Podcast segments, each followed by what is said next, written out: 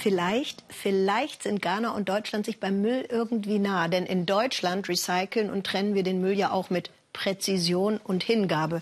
Gelbe Tonne, blaue, graue oder braune. Hat einen hohen Nutzen. Und nebenan, ich meine, springt sowas eigentlich rüber zu den Nachbarn nach Belgien zum Beispiel? Bettina Scharkus. Sie stinken, versperren Bürgersteige und Wege, bergeweise Müllsäcke. Und das in Brüssel, der Hauptstadt Europas, Hauptstadt der glitzernden EU-Fassaden. Brüssel ist ganz schön dreckig, sagt sie. Viel Müll liegt auf der Straße. In manchen Vierteln gibt es Füchse, die finden die Säcke in den Straßen, zerreißen und durchwühlen sie. Warum liegen in Brüssel so viele Müllsäcke auf der Straße? Als Deutsche muss ich das belgische Müllsystem erstmal verstehen. Die Abfallgebühr steckt sozusagen im Müllsack. Die Beutel besorge ich im Supermarkt. Blau für Plastik, gelb für Papier und weiß für Restmüll.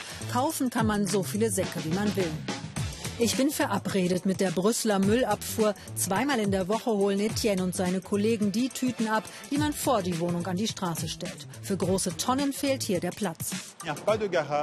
Es gibt hier kaum Garagen. Die Anwohner wissen nicht, wo sie einen Behälter abstellen sollten. Mülltonnen können hier auch nicht stehen, denn sonst käme keiner mehr durch. Außerdem würden sie die Parkplätze blockieren. Cekik fährt seit 15 Jahren seinen Müllwagen durch die Stadt.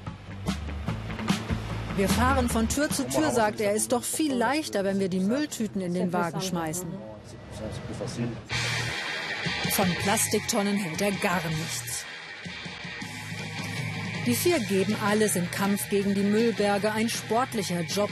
Je schneller Cekik und sein Team die Tour abklappern, umso früher haben sie Feierabend. Der Müll wandert in eine riesige Verbrennungsanlage, erklären sie mir. Nur jeder fünfte Sack wird recycelt.